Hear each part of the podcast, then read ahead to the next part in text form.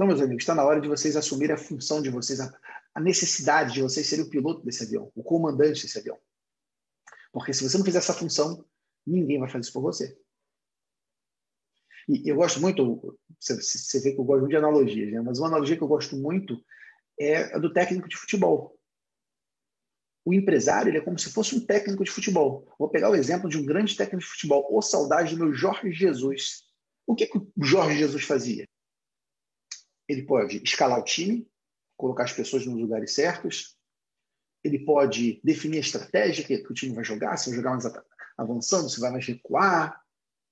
Ele pode treinar o time, definir como vai ser esses controles, mas na hora do vamos ver, na hora do jogo, ele não entra nas quatro linhas. Ele não pode ir lá na área para cabecear a bola para o gol ou chutar um pênalti. Ele não pode voltar na zaga para dar um carrinho ou defender uma bola. O técnico de futebol não pode. Quem faz isso são os jogadores.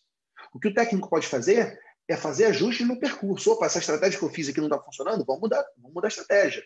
Mas ele não pode chutar a bola para o gol. Ele tem que fazer a função dele de técnico. Ele tem que fazer a função dele de chefe, de chefia.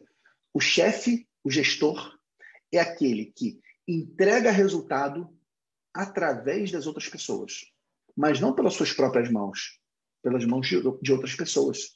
É aquele que entrega resultados consistentes pelas mãos através de outras pessoas. Isso é um bom gestor. E os contadores precisam aprender a virar bons gestores. E tudo isso começa na sua mente. E você define isso com uma intenção. Eu quero virar um bom gestor.